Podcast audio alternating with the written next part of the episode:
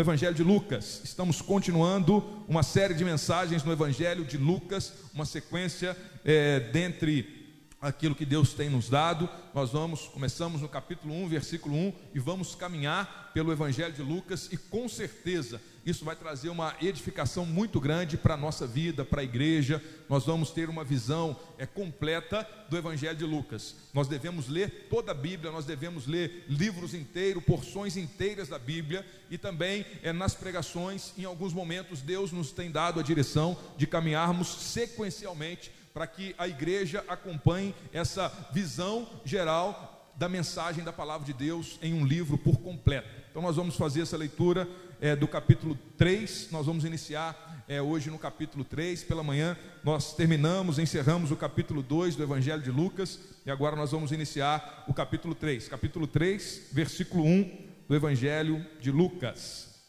Você pode abrir a sua Bíblia aí, se preparar, nós vamos fazer a leitura da palavra de Deus.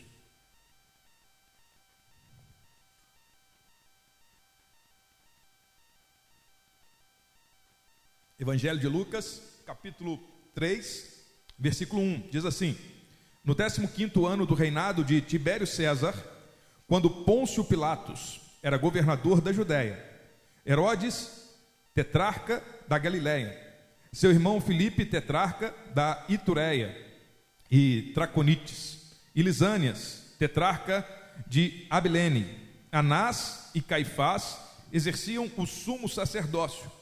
Foi nesse ano que veio a palavra do Senhor a João, filho de Zacarias, no deserto. Ele percorreu toda a região próxima ao Jordão, pregando um batismo de arrependimento para perdão dos pecados. Como está escrito no livro das palavras de Isaías, o profeta: Voz do que clama no deserto, preparem o caminho para o Senhor. Façam veredas retas para ele, todo vale será aterrado e todas as montanhas e colinas niveladas. As estradas tortuosas serão endireitadas, e os caminhos acidentados aplanados. E toda a humanidade verá a salvação de Deus. João dizia às multidões que saíam para serem batizadas por ele: Raça de víboras, quem lhes deu a ideia de fugir da ira que se aproxima? Deem fruto que mostrem o arrependimento e não comecem a dizer a si mesmos: Abraão é nosso pai. Pois eu lhes digo que destas pedras Deus pode fazer surgir filhos de Abraão. O machado já está posto à raiz das árvores, e toda árvore que não der bom fruto será cortada e lançada ao fogo. O que devemos fazer então? perguntavam as multidões.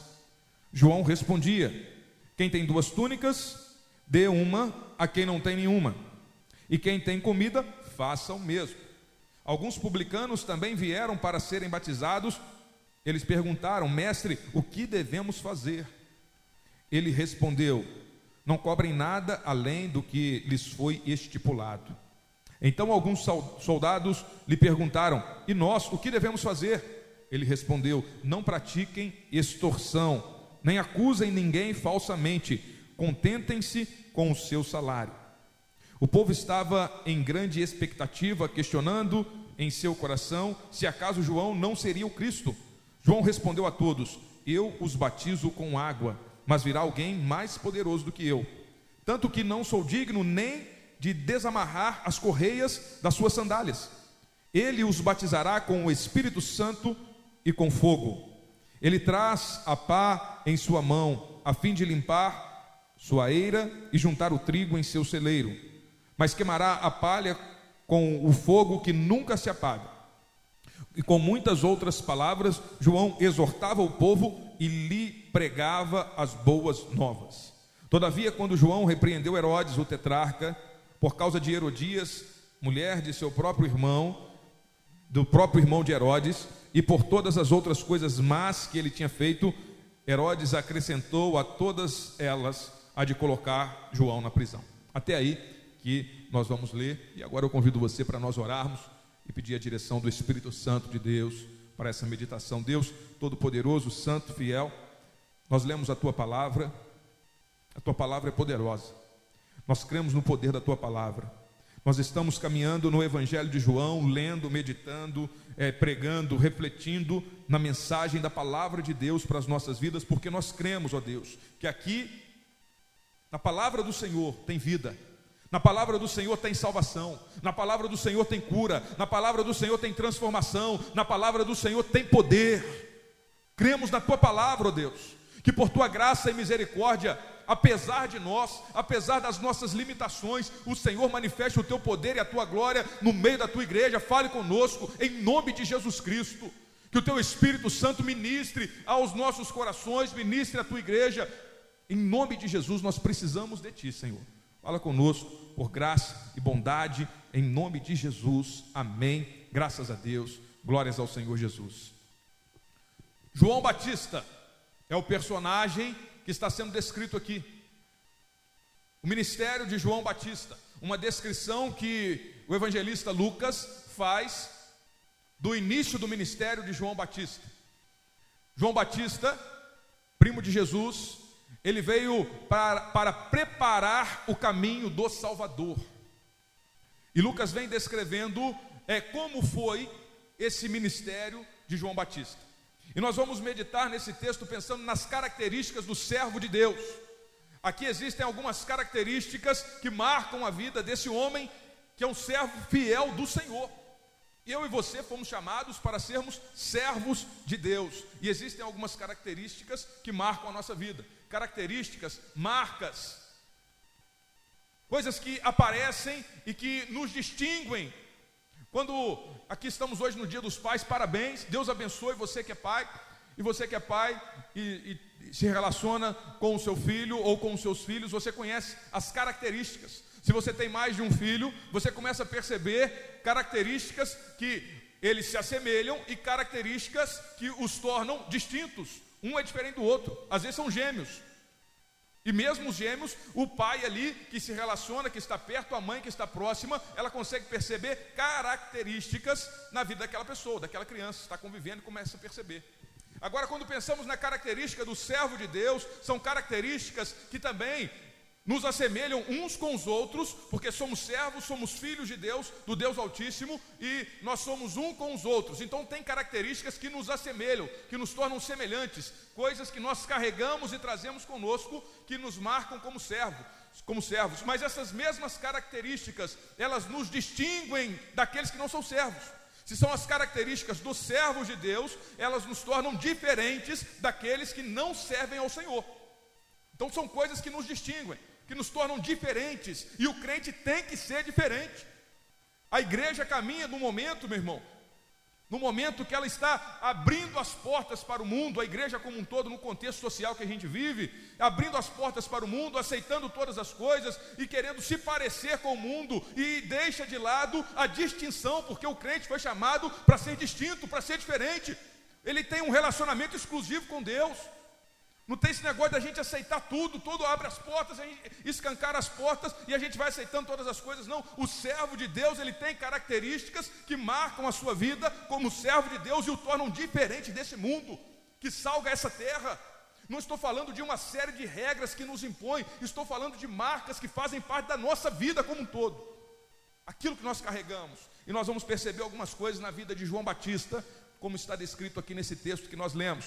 Pensamos no Evangelho de Lucas, os irmãos que estavam aqui pela manhã, nós é, falamos sobre é, Jesus Cristo, quando menino ainda, 12 anos, ele foi levado junto com os seus pais para é, uma festa, a festa da Páscoa em Jerusalém, saiu de Nazaré, foi para Jerusalém e lá eles participaram da festa. Quando a família de Jesus retorna para Nazaré, Jesus ele permanece em Jerusalém, ele fica no templo e depois de um dia de caminhada eles percebem, cadê Jesus? Jesus estava tinha ficado em Jerusalém, eles retornam para Jerusalém, no terceiro dia eles o encontram no templo servindo a Deus, e ali termina o relato dessa desse momento da vida de Jesus quando ele tem 12 anos e fala que Jesus, ele crescia, ele se desenvolvia em sabedoria, ele se desenvolvia em estatura, ele estava crescendo na graça, e aí foi acontecendo na vida de Jesus. 12 anos.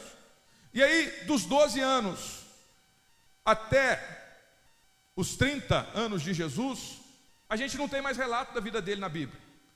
São um, é um período em que nós não percebemos descrições em nenhum dos evangelhos, nenhuma das narrativas. Esses 18 anos, nós vemos o relato do início da vida de Jesus, o nascimento dele, o início da vida ali, a primeira infância, a apresentação de Jesus no templo, depois dá um salto dessa primeira infância para os 12 anos, e depois a Bíblia se cala. E aí retorna já com o ministério de João Batista, porque ele veio preparar o caminho. Lucas ele já tinha narrado do nascimento de João Batista também. Nós, nós vemos, nós temos mensagens aí, você pode ouvir dos capítulos 1 e 2, que narram o nascimento, o anúncio e o nascimento de João Batista, o anúncio e o nascimento de Jesus, de Jesus Cristo e esses primeiros acontecimentos. Agora aqui já está começando de fato o ministério, vai começar o ministério de Jesus. Mas para preparar o caminho vem João Batista. Ele vem com a missão de preparar o caminho do Messias, o caminho do Salvador. E ele é profeta. João Batista é profeta. E aí nós precisamos entender algo que aconteceu nesse período. Qual que é o último livro do Antigo Testamento? Quem sabe aí? Tirando o pastor. pastor não pode falar isso aí não. Qual que é o último livro do Novo Testamento, irmão? Do, do, do Antigo Testamento, desculpa. O Antigo Testamento, o último livro do Antigo Testamento. Malaquias, Malaquias, o último profeta usado por Deus no Antigo Testamento, que escreveu o último livro do Antigo Testamento é Malaquias. E aí depois que Malaquias, ele é usado por Deus, a palavra de Deus se manifesta de forma profética no meio do povo, existe o chamado silêncio profético. 400 anos que Deus não usa profetas para falar com o povo a vida religiosa continuou, os sacrifícios continuaram acontecendo no contexto religioso de Jerusalém, dos judeus. A vida religiosa continuou acontecendo, as pessoas iam ao templo, as pessoas ofereciam sacrifícios, as pessoas observavam os rituais religiosos, observavam a lei dada por Deus, mas não tinha um profeta. O último profeta foi Malaquias. E aí parece que Deus, parece não, Deus ficou em silêncio nesse sentido de falar através de um profeta para o povo dele. Então, 400 anos acontece isso. E o povo está na expectativa, porque nesse período muitas coisas aconteceram na história.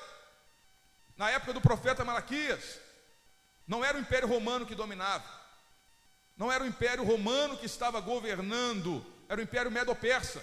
Um império caiu, levantou outro, os gregos dominaram, um outro império caiu, o outro se levantou, e aí vem então o Império Romano, as coisas estavam mudando, e aí Jerusalém é sitiada e passa a ser dominada e subordinada ao Império Romano, eles não têm autonomia, eles estão debaixo de um governo, de um império que direciona tudo que eles devem fazer, conduz a vida daquele povo, e eles estão na expectativa, o nosso Deus ainda há de levantar um profeta que vai nos salvar que vai nos tirar do domínio desse império romano. Essa é a expectativa do povo. Essa é a expectativa do povo que estava vivendo sob um domínio de um império que tinha a mão pesada. E aí Deus, no momento certo da história, ele levanta esse profeta chamado João Batista, e o texto que nós lemos, ele vai dizer que a palavra de Deus veio a João Batista. Veja o versículo 1 que nós lemos para a gente entender só esse contexto é, do momento político religioso que eles estão vivendo. Diz que no 15 ano do reinado de Tibério César. Tibério César agora é o imperador de Roma. Então está uma visão, ele está trazendo aqui uma informação. Como, como, como que estava a política na época? Existia um imperador em Roma e esse imperador era Tibério César. O imperador anterior era César Augusto. E agora Tibério César é o novo imperador que está reinando. Pôncio Pilatos era o governador da Judéia. Pôncio Pilatos foi sob quem Jesus Cristo padeceu e foi crucificado. Pôncio Pilatos governava a Judéia. Herodes, tetrarca da Galiléia. Seu irmão Filipe, tetrarca da Itureia. E Traconides e, é, e, tra, e, Traco, e. E Lisânias, o tetrarca de Abilene. Esse tetrarca aqui, o que, que acontecia? Existia um momento da história, Herodes o Grande, é um outro Herodes, Herodes, avô desse Herodes que está descrito aqui. Esse Herodes o Grande, ele governava na época é, e existia um grande domínio que ele tinha. Só que quando ele morreu, o reinado dele se dividiu em quatro. Então, te, o território que era grande, ele foi dividido em quatro, e aí tem os tetrarcas que governava a quarta parte de um território. E dentre esses estão aqui alguns descritos. Tem esse Herodes aqui, que Herodes Antipas, é o Herodes que estava aqui. E Herodes o Grande, assim como ele foi terrível e sanguinário, esse Herodes aqui também, ele traz a mesma essência de violência, a mesma essência é, de é, promiscuidade e de uma vida em que ele se, quer se satisfazer por estar na posição que ele está de governador e, entre, e dentre outras coisas. Aí aqui também diz o texto que Anás e Caifás exerciam o sumo sacerdote, o sumo sacerdócio. Uma observação aqui. Quantos sumos sacerdotes deveriam ter no período para exercer o sacerdócio? Quantos sumos sacerdotes entrariam no Santo dos Santos uma vez por ano? Um. Um. Aqui está descrevendo quantos sumos sacerdotes? Dois. Opa, tem alguma coisa errada aí. A política se misturou com a religiosidade. As pessoas começaram a vender cargos, a ter influência. Esse Anás aqui, ele, ele foi destituído do cargo por, por uma série de questões que eles vivenciavam segundo a história. Mas, por ter uma forte influência política, ele permanecia ainda sendo reconhecido como sumo sacerdote. E aí a outra pessoa que assumiu o cargo, Caifás, ele era sumo sacerdote, mas ele somente seguia as ordens do outro sumo sacerdote, que era Anás. Então ficou os dois ali concomitantemente fazendo a função de sumo sacerdote naquele período da história. Porque as coisas estavam fora do lugar. O que, que isso vem nos demonstrar nesse período em que João Batista se levanta como um, como um profeta, como profeta para ser boca de Deus, para anunciar a palavra de Deus, como um servo de Deus fiel. O momento em que eles estão vivendo, a política está totalmente conturbada, desestruturada, a violência é um marco, a corrupção é um marco, a promiscuidade é um marco, a desonestidade, a venda de cargo, a, a luta, a, a, os interesses é que falam mais alto na política. Na vida religiosa, a estrutura religiosa, da mesma forma, muitas coisas erradas acontecendo. Muitas vendas de cargo, muitas influências políticas interferindo na vida religiosa daquele povo. Então, esse é o contexto: desonestidade, violência, corrupção. É eles estavam vivendo na sociedade daquele tempo. E qual é o tempo que nós temos vivido hoje? Quando a gente olha para a nossa sociedade, corrupção faz parte da nossa sociedade? Sim. Violência faz parte da nossa sociedade? Sim. Promiscuidade, sensualidade faz parte da nossa sociedade? Sim. E esse é o tempo que Deus levantou um servo para ser fiel e ser profeta, boca de Deus no meio daquele povo e preparar o caminho do Salvador. João Batista. E nós vemos algumas características desse homem. E nesses primeiros versículos nós percebemos a mensagem da salvação. Você poderia pensar característica, o que, que ele é? é? Fala bem, ele é, é desinibido, ou ele. Não, a característica que marca o servo de Deus é o que ele tem, que faz parte do seu ser. Ele encarnou a mensagem da salvação. Essa é a vida do profeta, meu irmão. Eu e você fomos chamados para sermos servos do Senhor Jesus. E o que que marca a vida do servo do Senhor Jesus? Ele traz em si a mensagem da salvação não é apenas decorar uma, um versículo bíblico para saber o que falar, ou alguns tópicos para ensinar, não. A mensagem do Evangelho, a mensagem da salvação é vivida por nós, porque Cristo que vive em nós. O profeta, ele encarna a mensagem que ele carrega, a mensagem da salvação. Ele não apenas fala em alguns momentos, ele traz na sua vida como um todo a mensagem da salvação, e é isso que a gente precisa mudar na nossa mentalidade, meu irmão. A gente não tem que anunciar a mensagem em alguns, em alguns momentos da nossa vida. Ah, nesse momento aqui eu tenho que viver o Evangelho, ou eu tenho que falar do Evangelho. Não, a mensagem da salvação precisa ser vivida o tempo todo em nós, precisa ser o marco da vida, da nossa vida, aquilo que caracteriza a nossa vida. As pessoas vão olhar e vão ver: ali tem um profeta, ali tem um servo de Deus, ali tem uma mulher de Deus, porque a mensagem da salvação está nela. Ele está vivendo, ela está vivendo. E que mensagem é essa? É a mensagem que ele proclama aqui Versículo 2, ele vai falando de quem é. Ele diz: Anás e Caifás exerciam sumo sacerdócio. Foi nesse tempo em que veio a palavra do Senhor a João, filho de Zacarias, no deserto. A João, filho de Zacarias, foi nesse tempo, esse tempo de corrupção, esse tempo de promiscuidade, esse tempo de desonestidade, esse tempo é, de violência, foi nesse tempo que veio a palavra de Deus a João, no deserto num lugar inesperado, numa pessoa que não era esperado dela muita coisa, um homem estranho. A, a comida que ele comia era estranha, as vestes dele eram estranhas, era um homem estranho, diferente, e ninguém esperava muita coisa dele, mas foi através dele que a palavra do Senhor veio. A palavra do Senhor voltou. 400 anos depois, levantou-se um novo profeta em Israel, em Jerusalém, no meio do povo de Deus. E João Batista, ele vem encerrando o período da, antiga aliança, do Antigo Testamento. Inicia, abre as janelas abre as portas para a nova aliança, preparando o caminho do Salvador de Jesus Cristo. E foi nesse tempo que Jesus, que Jesus foi anunciado através da vida de João Batista. Porque João Batista, ele não estava preocupado em ocupar posições, posições políticas. Ele não estava preocupado em agradar pessoas influentes da sociedade, em agradar o sumo sacerdote, em ser alguém reconhecido politicamente ou religiosamente ou economicamente bem sucedido, ele não, a preocupação maior de João Batista não era essa. Ele estava vivendo no deserto, ele só tinha uma coisa para falar: Jesus Cristo é o Salvador. Deus está trazendo salvação para o povo. A salvação está vindo, essa era a mensagem que ele carregava, e isso fazia parte da vida dele, e nós fomos chamados para viver a mensagem da salvação. E que mensagem é essa? Ele vai falando algumas coisas. Versículo 3: Ele percorreu toda a região próxima ao Jordão, pregando um batismo de arrependimento para o perdão dos pecados. Diz o texto que ele saiu, ele foi percorrendo toda a região, pregando o batismo de arrependimento para perdão dos pecados.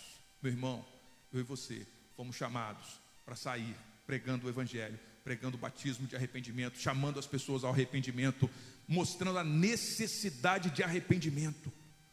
Mas isso a gente precisa viver primeiro.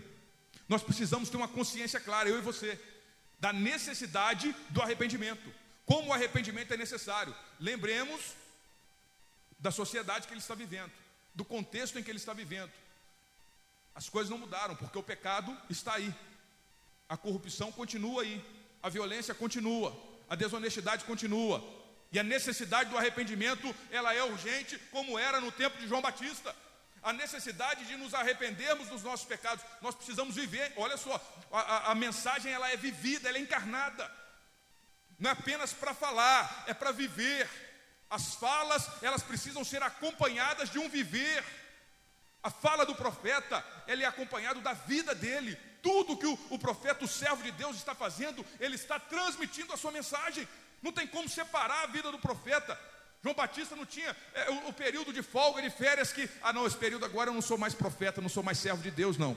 Vou tirar umas férias, vou tirar uma folga. Não tem isso, meu irmão. A vida dele é a vida da mensagem que ele carrega, a mensagem da salvação. E o crente, nós, é, nós somos, pra, nós somos chamados para viver de forma radical.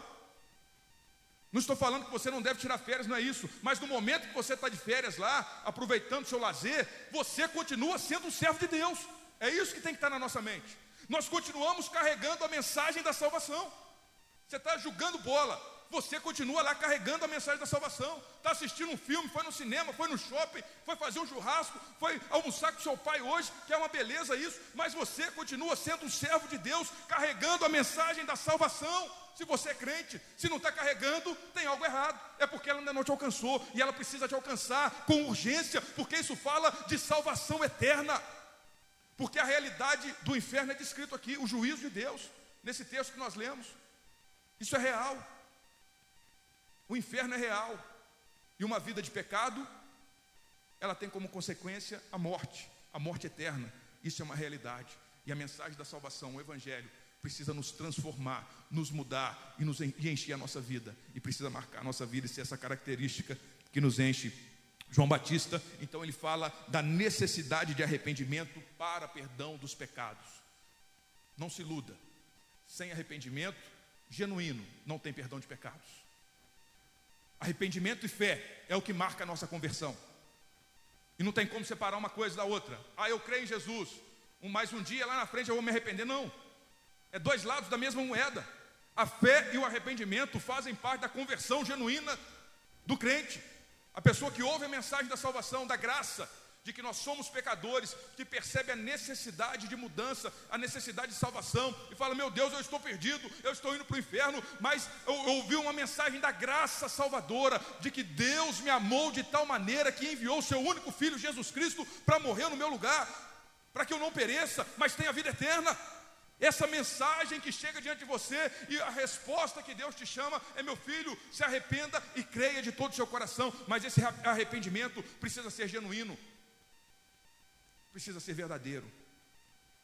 O arrependimento é uma tristeza segundo Deus, que a gente reconhece o nosso pecado diante de Deus, nós sentimos essa tristeza segundo Deus nós confessamos o nosso pecado para Deus e nós mudamos de vida, nós abandonamos, nós deixamos e nós repudiamos e falamos: Senhor, eu não quero mais, porque o Senhor foi crucificado por causa disso, e toda vez que eu volto a pecar, é como se eu estivesse crucificando o meu Senhor novamente. Eu não quero mais isso para a minha vida, esse pecado não pode fazer mais parte da minha vida. É arrependimento.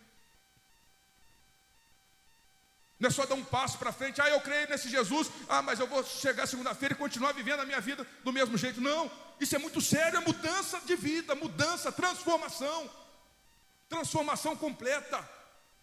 Abandonar o pecado é necessário, abandonar uma vida de promiscuidade é necessário, abandonar a violência, a corrupção é necessário, abandonar a mentira é necessário, abandonar as coisas que nos afastam de Deus é necessário não é negociar a salvação, não é merecer a salvação, é aquilo que Jesus nos chama a viver. Ou nós nos entregamos por completo a Ele e Ele começa a governar completamente a nossa vida, ou nós estamos vivendo uma ilusão religiosa, com falas bonitas, às vezes sabendo até explicar corretamente o Evangelho, mas se não tiver um arrependimento genuíno, verdadeiro, não tem salvação.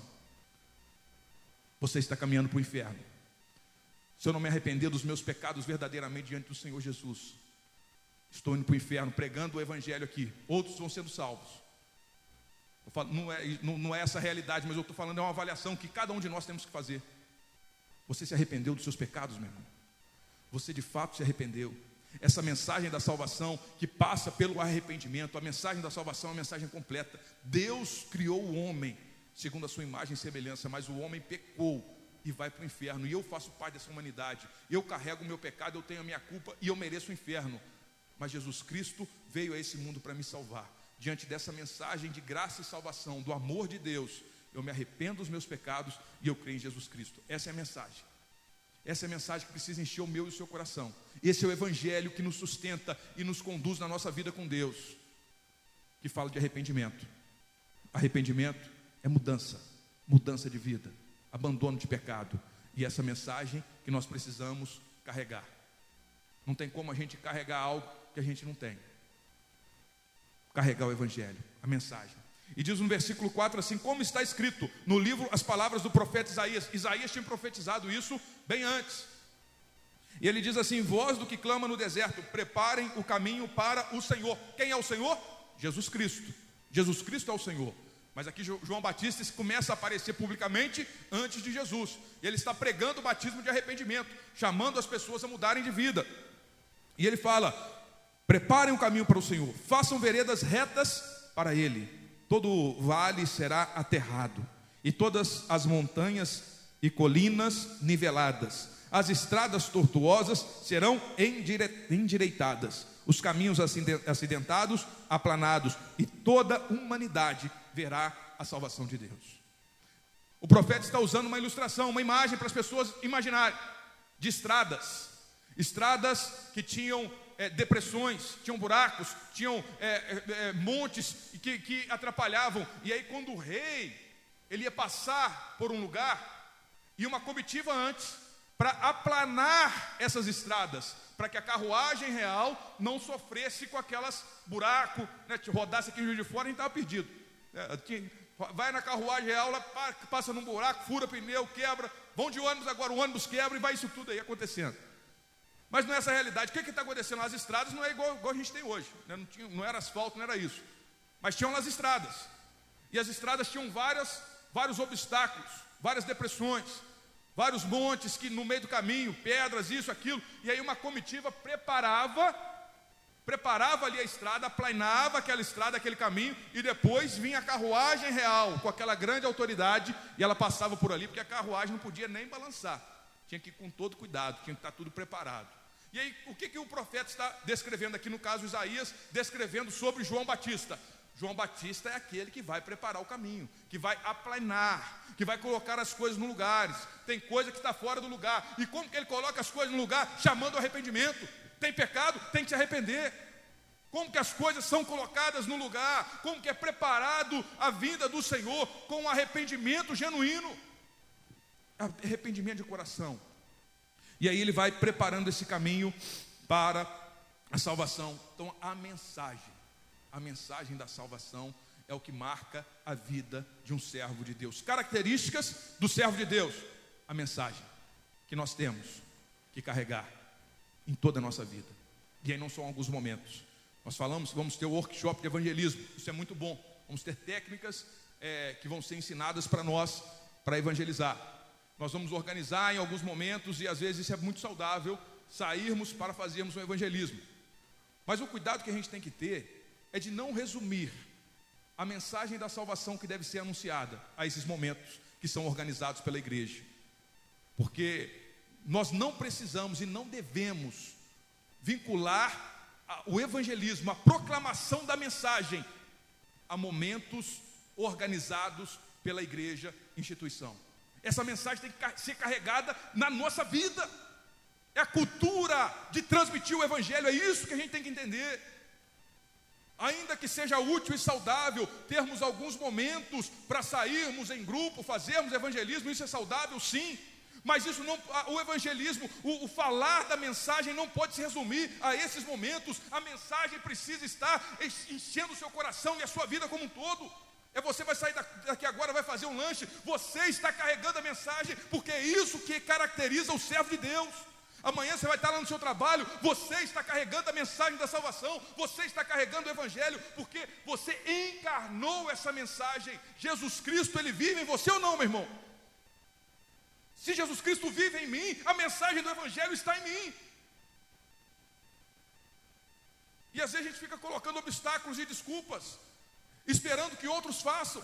A fulano de tal tem mais habilidade, esse pode fazer. É verdade que a gente deve organizar algumas coisas e, e treinar e preparar os irmãos. É verdade isso, a gente não está falando que isso não é verdade. Mas, quando falamos da mensagem da salvação, do anunciar o Evangelho, do pregar o Evangelho a toda criatura, do fazer discípulo, isso é o que nós temos. E todos nós que cremos em Jesus, nos arrependemos dos nossos pecados, amamos a palavra de Deus, nós temos. E aí cada um tem a sua característica pessoal. Um fala mais, outro fala menos. Igual as crianças cantaram aqui, a diferença dos pais, né? Um é mais gordinho, outro é mais magrinho. Um, um fala muito, outro fala pouco. Um é mais, é, é, um faz isso, outro faz aquilo. São diferentes, nós somos pessoas diferentes, mas cada um com a sua característica pessoal carrega a mesma mensagem, a mensagem da salvação, porque Jesus está em nós. Então anuncie o Evangelho com a sua vida, com as suas palavras, com aquilo que Deus te dá, meu irmão. Não abra mão de carregar a mensagem do Evangelho. Se você não a tem, hoje é dia de ter, de receber, porque o Senhor Jesus está aqui neste lugar te chamando. Arrependa-se dos seus pecados, porque o seu pecado te leva para o inferno. Mas eu tenho salvação e vida eterna para você. Eu te amo, eu paguei o preço para perdoar o seu pecado. Não deixe passar essa oportunidade. Não deixa, porque a gente não sabe o que vai ser amanhã. Características do servo de Deus, a mensagem da salvação enchendo a nossa vida o tempo todo. Segunda característica, o fruto do arrependimento. Esse arrependimento, ele tem fruto. O arrependimento é algo que acontece em nós, diante de Deus, no nosso coração. São coisas que acontecem e, e a gente não tem como, muito como explicar, mas o arrependimento genuíno, ele traz frutos, ele dá sinais, ele dá evidências que são visíveis. Por isso aqui ele começa a falar no versículo 7 assim: João dizia às multidões que saíam para serem batizadas por ele, raça de víboras. Quem lhes deu a ideia de fugir da ira que se aproxima? O que é a ira? É o castigo eterno.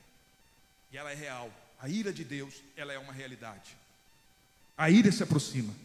Aí ele chama no versículo 8: Deem frutos que mostrem arrependimento. E não comecem a dizer a si mesmos: Abraão é o nosso pai, pois eu lhes digo que dessas pedras Deus pode fazer suscitar, surgir filhos de Abraão. O machado já está posto à raiz das árvores, e toda árvore que não der bom fruto será cortada e lançada ao fogo. E aí alguns começam a fazer algumas perguntas para ele, algum, um, um grupo de pessoas para quem ele está falando. Ele se dirige às pessoas com firmeza e fala: raça de víboras, vocês são pecadores, vocês precisam se arrepender. Não vem com essa desculpa: ah, eu já sou religioso, eu já sou de uma família religiosa, meu pai é crente, minha avó é crente, minha, minha família é isso, eu vou na igreja. Não adianta nada, meu irmão, se você não se arrepender dos seus pecados e der fruto, e dar fruto que mostre esse arrependimento. O fruto do arrependimento é uma marca na vida do servo de Deus. Nós carregamos a mensagem e nós frutificamos nessa mensagem. O Evangelho enche a nossa vida, faz parte da nossa vida, e o fruto do Evangelho começa a aparecer. O fruto do Evangelho é essas mudanças. E ele dá alguns exemplos. Não são coisas que nós fazemos para merecer a salvação, não é nada disso. A salvação é pela graça, Jesus já pagou. A notícia é daquilo que Jesus já fez por nós, a boa notícia do Evangelho. É Jesus que já fez, mas diante dessa boa notícia, a transformação é tão grandiosa, é um impacto tão grandioso na nossa vida, que os sinais começam a aparecer os sinais da conversão, os sinais da mudança, da mudança de vida, e tudo que Deus vai fazendo, tudo aquilo que Jesus vai operando na nossa vida. E aqui tem alguns exemplos para nós, no versículo 10 ele diz assim: O que devemos fazer então? perguntavam as multidões. Pensa aqui comigo, as pessoas estão ouvindo ele pregar, tinha uma multidão ouvindo ele no deserto. Aí ele está falando com firmeza. Tem gente aqui, se ouvir uma palavra dessa, vai sair nunca mais volta para a igreja. Mas João Batista está lá falando aquilo que Deus mandou ele falar. Se você não mudar de vida, se você não se arrepender, você vai para o inferno. Essa é a mensagem. Você vai para o inferno. Mas a mensagem não é para enaltecer o inferno, é para mostrar a realidade do inferno e enaltecer a boa notícia, porque a boa notícia só faz sentido se a gente tiver consciência da má notícia. A má notícia é que o pecador está indo para o inferno. E a nossa grande esperança, que enche o nosso coração de alegria, é que tem uma solução, e essa solução se chama Jesus. Não é um caminho que a gente constrói, é um caminho que Deus construiu para se chegar até nós e restaurar a possibilidade de estarmos junto do Pai. Existe um caminho, e esse caminho é Jesus Cristo. Então essa é a mensagem. E ele fala: raça de víboros, vocês têm que mudar, vocês têm que se arrepender, vocês têm que dar fruto. Ele está falando para pessoas religiosas, judeus, que iriam alegar: nós somos filhos de Abraão, nós temos uma história religiosa, nós temos é, um, uma família religiosa, nós temos tudo isso. Mas se não se arrependesse, não tinha salvação. Iam para o inferno com toda a sua história, com toda a sua religiosidade, com toda a sua estrutura religio religiosa, com tudo aquilo que eles alegavam. Iam para o inferno do mesmo jeito. O que, que é necessário? Arrependimento. Arrependimento. E aí, esse fruto do arrependimento, eles, eles perguntaram. Então, qual é a resposta? A mensagem é tão poderosa. Por que, que essa mensagem é poderosa? É porque é mensagem de Deus. Era Deus, o próprio Deus, que estava usando João Batista. E como que nós vamos é, é, falar e anunciar poderosamente? E às vezes as coisas acontecem que a gente nem espera. Como aqui, nesse caso, as pessoas começam a perguntar: o que, que a gente deve fazer então, João Batista? Aí ele responde: João respondia: quem tem duas túnicas, dê, a um, dê uma a quem não tem. E quem tem comida, faça o mesmo. Dê uma a quem não tem nenhuma. O que está marcando aqui? Uma, uma da, das coisas que caracterizam o fruto do arrependimento é a generosidade. Nós vemos aqui um chamado à generosidade. A pessoa não deve fazer isso para receber a salvação, mas ela deve evidenciar aquilo que Deus operou na vida dela através de uma vida generosa, uma disposição em dar, em ajudar. Ele não está falando aqui, dá o que sobra, vê se tem alguma coisa sobrando lá na sua casa e dá para quem não tem nada. Não, se você tem duas túnicas, fica com uma só que é suficiente para você e dê a outra para quem não tem nenhuma, meu irmão. Se você tem comida na sua casa, fica com aquilo que é suficiente para você e dê o restante para aquele que não tem nada. Isso é generosidade fruto do arrependimento. Fruto do arrependimento. Aí alguns outros publicanos, versículo 12, alguns outros publicanos também vieram para serem batizados. E eles perguntaram, mestre, o que devo fazer? E ele respondeu: Não cobrem nada além do que lhes foi estipulado. O que, que ele está falando aqui? De honestidade. Os publicanos eram pessoas que faziam parte do povo judeu, que trabalhavam para o Império Romano para cobrar impostos. E o Império Romano estipulava lá uma quantia. Vamos trazer para os nossos dias aqui. Ó, você vai ter que cobrar 100 reais de imposto para o pessoal que mora ali na Santa Cândida. Todo mundo vai ter que pagar. E aí pega alguém aqui, do nosso próprio bairro. Ah, você que vai ter que cobrar agora. Pegar o Kelsim. Kelsim é bom para cobrar, né? Comerciante. Calci vai lá, ô Calci, vou te contratar aqui, meu irmão. Nós vamos cobrar imposto desse pessoal da Santa Cândida aí, você vai começar a cobrar 100 reais cada um, é o que eu quero receber. Mas você tem liberdade aí para usar e cobrar da forma que você quiser. Aí o Calci começa a cobrar. Ô Sidney, 200 reais que você tem que pagar esse mês, Sidney. E aí, ah, olha lá para.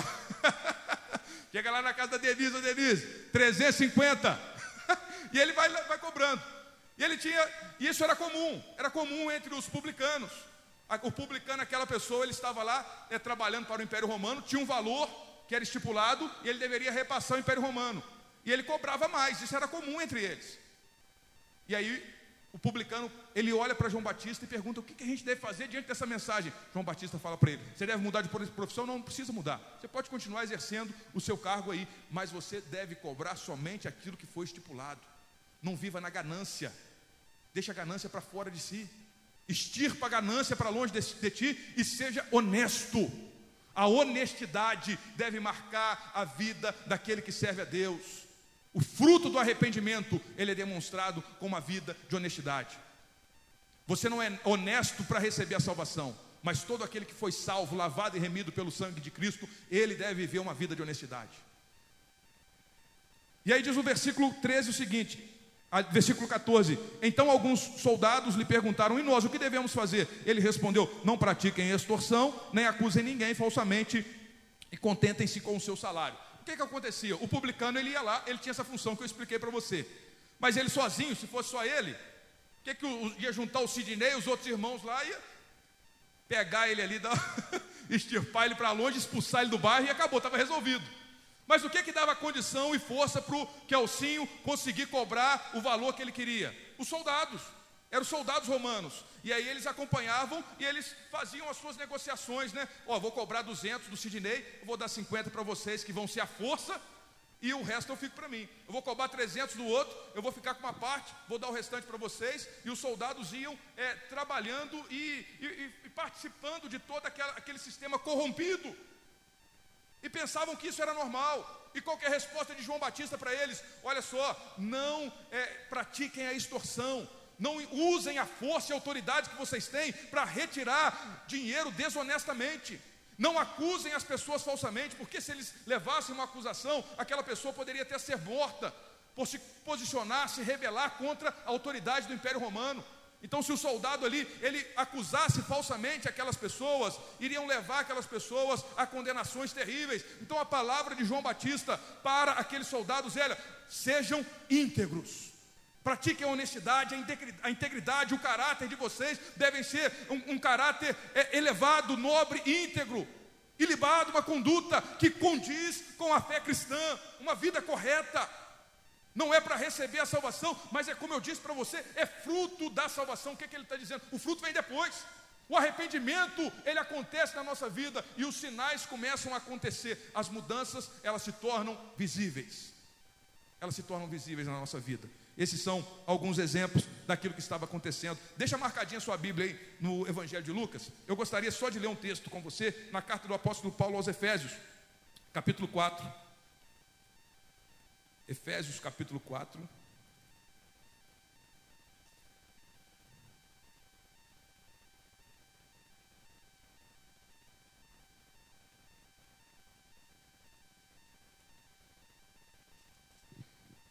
Efésios 4, 25. Diz assim: ó, Portanto, cada um de vocês deve abandonar a mentira e falar a verdade ao seu próximo, pois todos somos membros do mesmo corpo. Quando vocês ficarem irados, não pequem, apaziguem sua ira antes que o sol se ponha, e não deem lugar ao diabo.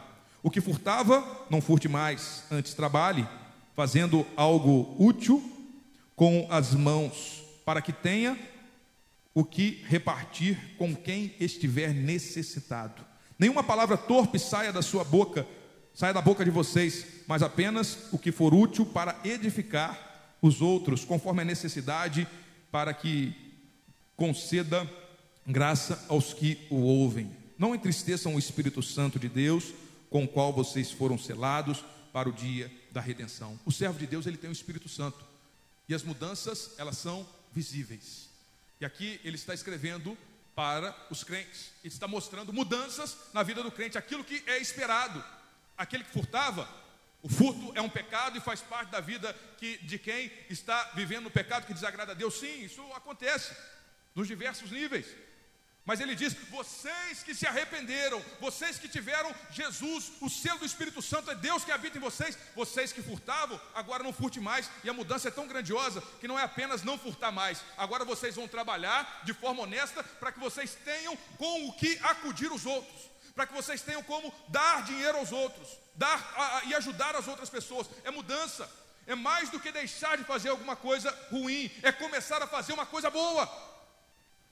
Porque a, a, essa mudança, esse arrependimento, esse fruto do arrependimento, ele é marcado por abandonar o pecado e começar uma prática do bem, daquilo que agrada a Deus, daquilo que o Senhor nos conduz. Capítulo 5 da carta do apóstolo Paulo aos Gálatas, ele vai falar do fruto do Espírito: amor, paz, bondade, benignidade, mansidão, domínio próprio e o, uma série de coisas que o Espírito Santo de Deus, quando habita em nós, vai fazendo-nos transmitir e frutificar. Mas a verdade é que dentre as marcas e características do servo de Deus, o fruto do arrependimento, ele precisa aparecer. Não necessariamente vai aparecer de uma vez só, mas ele precisa começar a aparecer. As mudanças elas precisam começar na sua vida. A gente não pode se acomodar. Ah, é, é a graça de Deus, a salvação, Jesus já morreu pelos meus pecados, então vou continuar com a minha vida aqui. Eu estou adulterando, está tudo certo, eu vou continuar adulterando eu estou mentindo, eu estou agindo desonestamente, eu vou continuar agindo desonestamente. Estou na igreja, dando meu dízimo lá e vou levando a minha vida. E Deus sabe de todas as coisas. Deus é amor, é graça, é só isso daí. Meu irmão, você não entendeu o que é a graça de Deus. Você não, não entendeu o que é salvação. Porque salvação é pela graça e não tem nada que você faça para merecer. Realmente, isso é uma grande verdade que a gente não abre mão disso. Mas essa salvação, quando é real na nossa vida, ela nos transforma ela nos muda. A mensagem que enche o nosso coração, a mensagem do arrependimento, nos leva a frutificar, a dar fruto, que mostram essa mudança na nossa vida. E nos últimos versículos que nós lemos, voltando para o Evangelho de Lucas, no capítulo 3, nós vamos ver o poder do Espírito Santo, que é uma marca na vida do servo de Deus. O poder do Espírito Santo de Deus. Versículos 15 diz assim: O povo estava com grande expectativa, questionando em seu coração se acaso João não seria o Cristo. João respondeu a todos: Eu os batizo com água, mas virá alguém mais poderoso do que eu, tanto que não sou digno nem de desamarrar as correias das suas sandálias. Ele os batizará com o Espírito Santo e com fogo. Ele está falando de quem? De Jesus, Jesus Cristo. Ele reconhece que apesar de ser um servo de Deus, apesar de ser boca de Deus, apesar de ter uma vida coerente, apesar dele ser cheio da mensagem, dele chamar as pessoas ao arrependimento, dele estar sendo poderosamente usado por Deus, ele é alguém limitado ele reconhece os seus limites, ele não se coloca como grandioso. As pessoas estavam até projetando nele uma expectativa de ser ele o Messias, de ser ele o Cristo. Mas ele reconhece: olha, eu não sou o Cristo, eu não sou nada.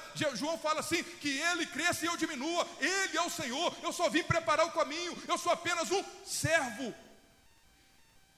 Eu não sou o grande servo cheio de glória. Não, servo é servo, meu irmão. E ele se reconhece, ele entende a sua limitação, ele entende a sua posição, e ele entende que Jesus Cristo é o Senhor e ele é o servo. E isso é maravilhoso, é um privilégio, é graça de Deus podermos ser servos.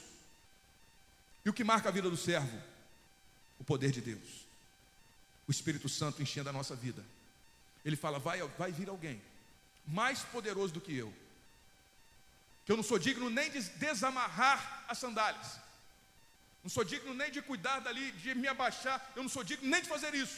E essa pessoa que é Jesus Cristo, ele vos batizará com o Espírito Santo e com fogo. E ele fala algumas outras coisas aqui para nós, e ele diz assim, ó, versículo 17: ele, tra ele traz a pá em sua mão, a fim de limpar a eira e juntar o trigo em seu celeiro, mas queimará a palha com fogo que nunca se apaga e com muitas outras palavras, João exortava o povo e lhes pregava as boas novas, ou seja, o evangelho. E todavia, quando João repreendeu Herodes, o tetrarca, por causa de Herodias, mulher do próprio irmão de Herodes, e por todas as outras coisas más que ele tinha feito, Herodes acrescentou a todas elas a de colocar João na prisão. Vamos pensar aqui, quando ele fala, ele reconhece a sua limitação, ele é, projeta na pessoa de Cristo, que é verdadeiramente o Messias, aquele que batiza com o Espírito Santo e com fogo, não apenas com água, mas que derrama do poder de Deus nas nossas vidas, e ele está apenas preparando o caminho, mas Jesus é quem tem poder de batizar com o Espírito Santo.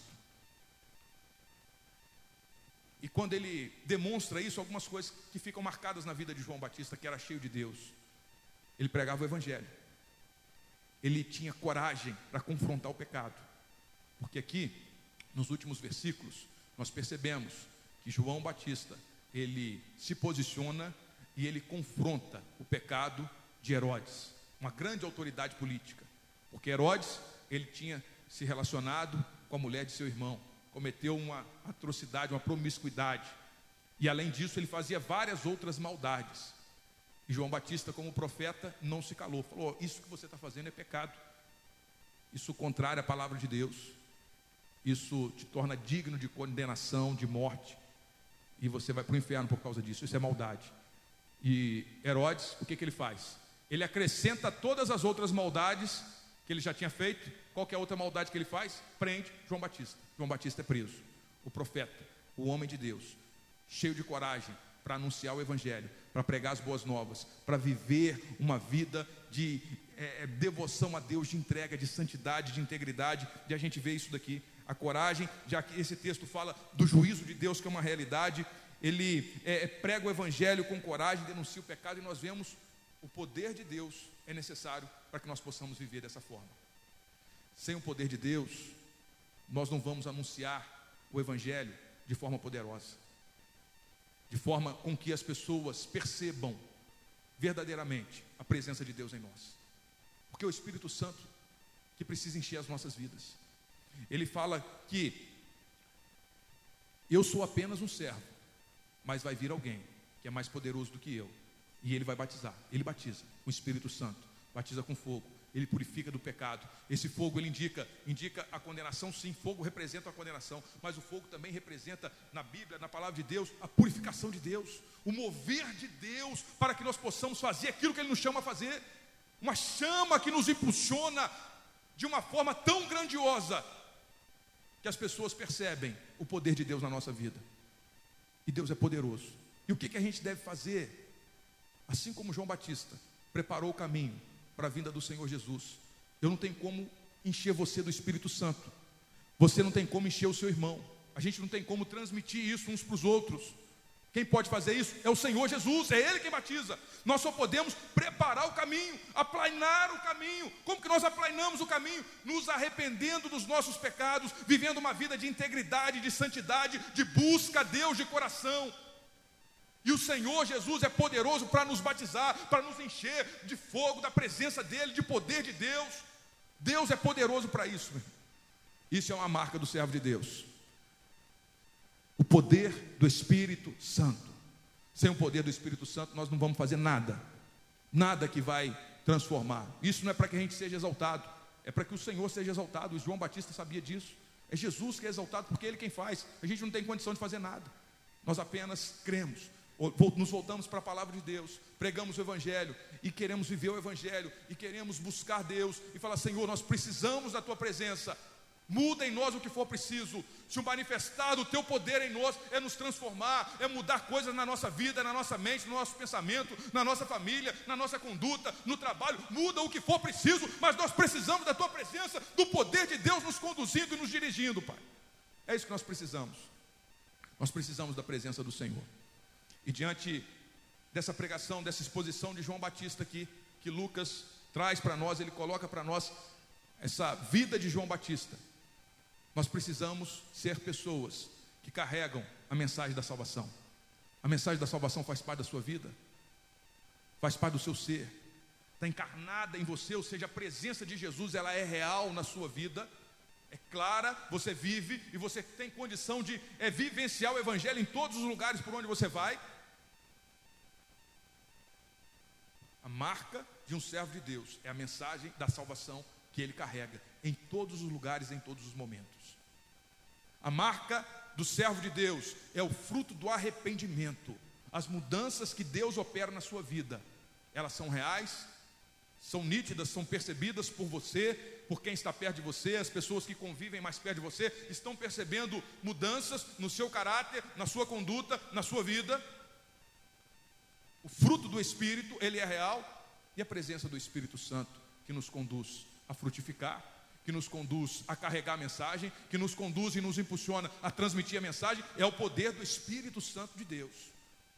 Ele é que nos vai, é ele quem vai nos dar condições de transmitir essa mensagem. Eu quero convidar você a ficar de pé. E nós vamos orar crendo que o Espírito Santo de Deus, ele está aqui neste lugar.